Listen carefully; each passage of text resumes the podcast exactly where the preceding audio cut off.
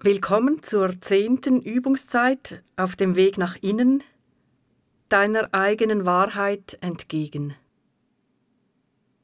Das Leitwort lautet heute zum zweiten Mal Sehnsucht. Lass dich zunächst ankommen. Setze dich bequem an deinen Gebetsplatz, so dass du ruhig werden darfst. Lass vier, fünf tiefe Atemzüge geschehen. Mit jedem Ausatmen lässt du alles setzen, was dich beschäftigt oder gefangen nimmt.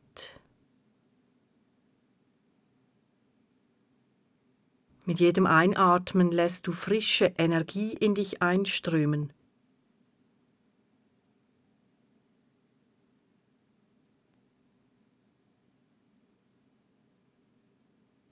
Lenke deine Aufmerksamkeit zu deinen Füßen, zu den Fußsohlen.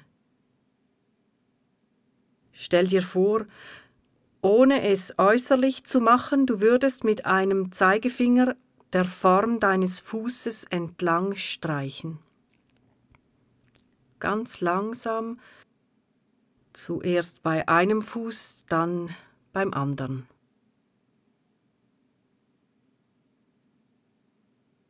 Spürst du, dass diese Vorstellungsübung etwas bewirkt?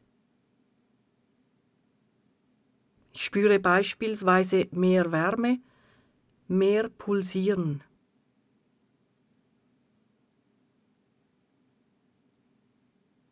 Geh dann weiter zum Kontakt deines Gesäßes mit der Sitzunterlage. Zeichne auch hier die Form der Fläche nach den Kontakträndern des Gesäßes und der Oberschenkel zur Unterlage entlang. Welche Form hat das bei dir? Wandere mit der Aufmerksamkeit von der Sitzfläche über das Steißbein bis zum Scheitelpunkt. Dabei kommst du zuerst zum Kreuzbein die Verwachsung der Kreuzwirbel mit dem Becken, dann zu den fünf Lendenwirbeln, den zwölf Brustwirbeln und den sieben Halswirbeln, die über den Nacken bis in den Kopf hineinreichen und dann bis zum Scheitelpunkt. Stell dir vor, wenn dir das angenehm ist, jemand anderer würde langsam dieser Linie der Wirbelsäule entlang streichen vom Steißbein bis zum Kopf und zum Scheitelpunkt und zurück.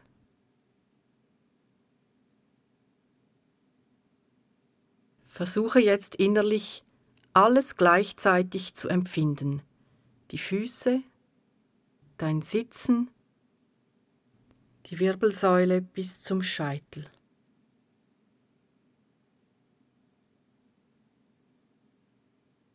Sage innerlich, wie es im Psalm 131, Vers 2 steht, ein paar Mal, ich darf ruhig werden und still wie ein Kind bei seiner Mutter oder wenn es für dich stimmiger ist, ich darf ruhig werden und still.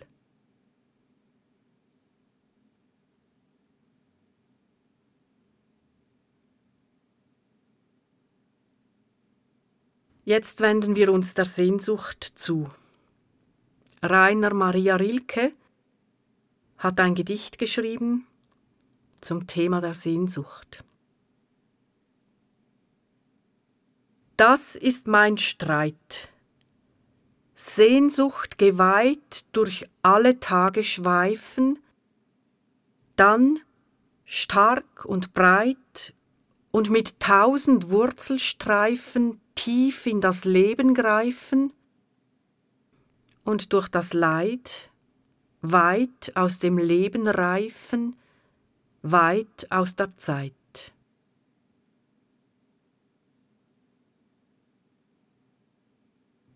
Das ist mein Streit.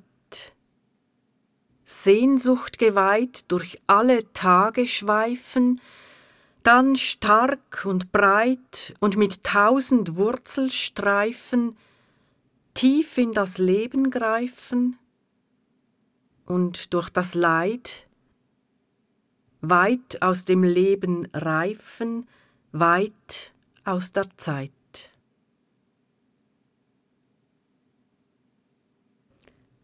Wir sind der Sehnsucht schon einmal begegnet auf unserem Weg. Weil sie so wichtig ist für die Begegnung mit uns selber und mit Gott, greife ich sie wieder auf. Rilke, der Dichter, sagt über die Sehnsucht, dass sie eine Kraft ist, die Wurzeln bildet. Sehnsucht ist ein Heimweh, ein Verlangen, und wenn wir sie immer wieder suchen, geschieht etwas in uns, das mit Wurzeln schlagen zu vergleichen ist. Wir vertiefen unser Leben, wenn wir unsere Sehnsucht zulassen, wir reifen darin, aber das geht manchmal nicht ohne Leid, sagt der Dichter. Wer in die Tiefe wachsen will, begegnet den Schatten, den Widerständen, dem Bösen, den Verletzungen. Das ist der Grund dafür, dass viele, auf die Sehnsucht angesprochen, doch wieder umkehren und dieser Kraft ausweichen, obwohl es ihr Wunsch ist, mehr und mehr in die eigene Tiefe hinunterzusteigen. Mir ist es wichtig, dich auf diesem Weg zu ermutigen. Meine Erfahrung ist die, dass du getrost deine Sehnsucht aufspüren und sie mit Gott verbinden, ja Gott sagen und zeigen darfst. Gott wird dich auf deinem Weg der Vertiefung herausfordern, aber nicht überfordern. In Psalm 63 hat eine Beterin oder ein Beter die Sehnsucht so beschrieben, Gott, du mein Gott, dich suche ich.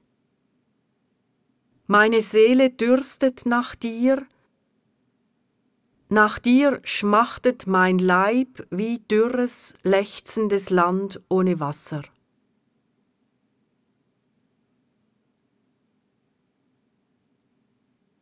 Welcher Sehnsucht begegnest du heute? Welche Worte fassen sie zusammen? Magst du das aufschreiben?